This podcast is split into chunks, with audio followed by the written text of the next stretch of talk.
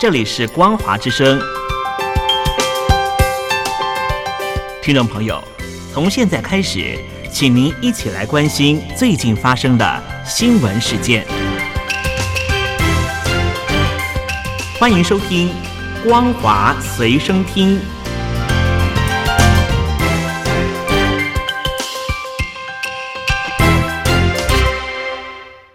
各位听众朋友好，欢迎收听本节的《光华随身听》，我是苏菲菲。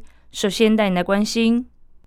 澎湃新闻报道，第三届中国西藏环喜马拉雅国际合作论坛从十月四号到六号在西藏林芝举行。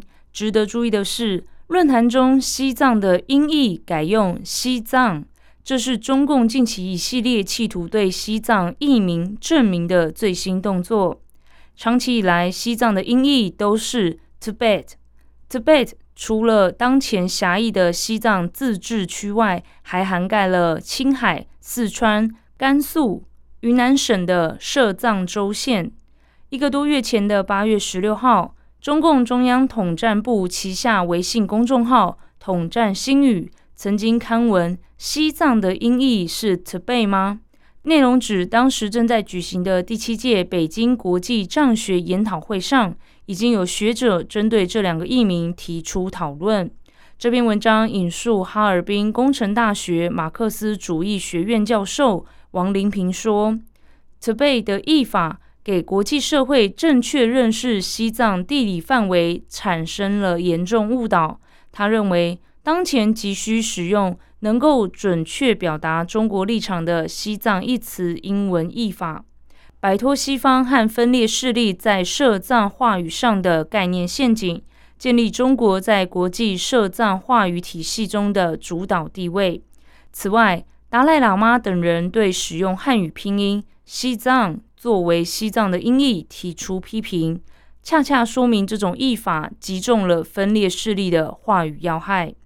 立场亲西藏流亡政府的西藏之声八月十九号曾经报道。西藏政策研究中心主任达瓦才仁受访时表示，Tibet 包括西藏所有的设藏地区。中共将 Tibet 更名为西藏，是因为后者只代表西藏自治区。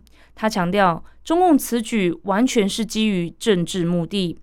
他说，中共为将统治西藏合法化。开展研究西藏文化等机构，试图去改变国际上的研究藏文化机构的风向，派遣大量人员在国际上的西藏学术相关会议与活动，试图灌输中国话术，改变他们对西藏的观点。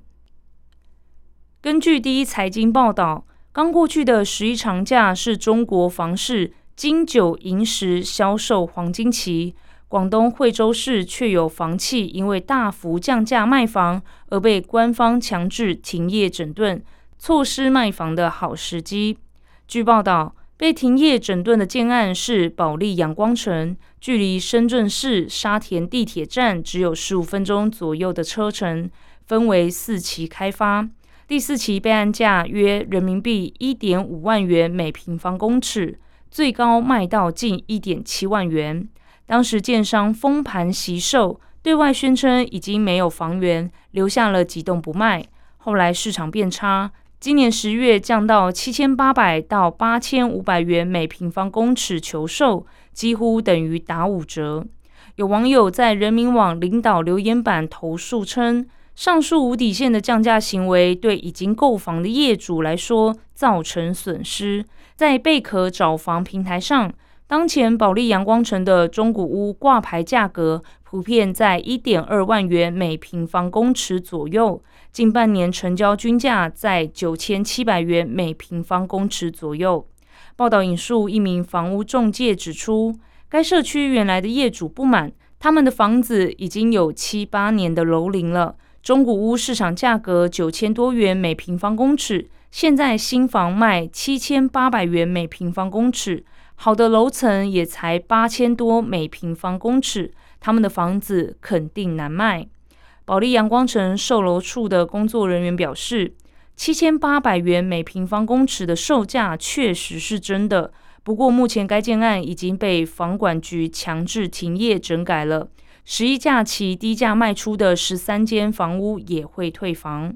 尽管中国官方接连推出刺激房市政策，但传统旺季金九银十到目前为止销售未见起色。继九月新屋成交面积下跌两成，十月开局的十一假期三十五个代表城市日均成交面积仍然较去年同期下跌百分之十七。分析多指向消费者观望气氛浓厚，仍然在等待利多政策与房价下修。香港建滔集团昨天发布公告，中国房地产商碧桂园未能根据融资协议偿还款项，贷款人向碧桂园发出法定要求偿债书，要求债还到期应付款项。澎湃新闻报道。综合建滔集团此前的公告，二零二一年十二月一号，建滔集团全资附属公司永恒信贷有限公司与碧桂园订立融资协议，借出港币十八点八亿元定期贷款。根据公开资料，建滔集团有限公司是一家在香港交易所上市、主要从事化工产品相关业务的香港投资控股公司。根据融资协议条款。碧桂园必须分期偿还贷款的本金及利息，并在今年十二月偿还最后一期款项。美联社报道说，中国政府近期虽然对房地产业采取了多重措施，很大程度上放宽了购房限制，但流动性危机并未明显好转，房地产开发商依然面临巨大压力。外界担心房地产行业的麻烦可能冲击金融市场。甚至波及整体经济。接着带你关心国际消息。法新社报道，以色列情报部长加姆里尔在接受独家专访时表示，以色列希望将巴勒斯坦伊斯兰主义运动组织哈马斯连根拔起。对世界其他人而言，惨事就不会发生。他们不会有任何选择，甚至不会想到可以将在以色列发生的事情作为未来攻击的典范。加姆里尔提及，以色列果断处理将使其他组织不会发动同样的悲剧性攻击。在巴勒斯坦伊斯兰主义运动组织哈马斯攻击以色列后，白宫今天表示。如果有需要，第二艘美国航空母舰将就位，展现对以色列的支持。美国国防部先前已经派出动力航空母舰“福特号”打击群前往地中海，做好协助以色列的准备。白宫国家安全会议发言人科比今天指出，美国航空母舰“艾森豪号”很快将抵达地中海，执行预先计划的任务。此外，科比还说，如果有需要的话，爱森豪号绝对是可用的军事资产。英国外交大臣科维利今天访问以色列，是新一波中东安全危机爆发后首位走访冲突热点的外国外交首长。他见证战火造成的破坏，还遭遇空袭警报，赶紧就近寻找掩护。巴勒斯坦伊斯兰主义运动组织哈马斯七号早上。从受其控制的加萨走廊对以色列发动突袭，引发以国政府八号正式宣战。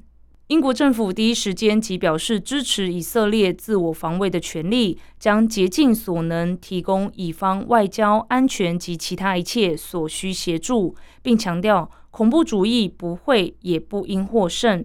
九号，英国首相苏纳克与美、法、德、意领导人通话。五国领袖随后在联合发布的声明中提到，各方皆认可巴勒斯坦人民的正当愿望，并支持巴勒斯坦与以色列人民享有同等正义与自由。但各界万不可错误认为哈马斯能代表巴勒斯坦人的心愿。哈马斯给巴勒斯坦人带来的，除了血腥和恐怖，没有其他。以上是本节的光华随身听。感谢您的收听，我是苏菲菲，再会。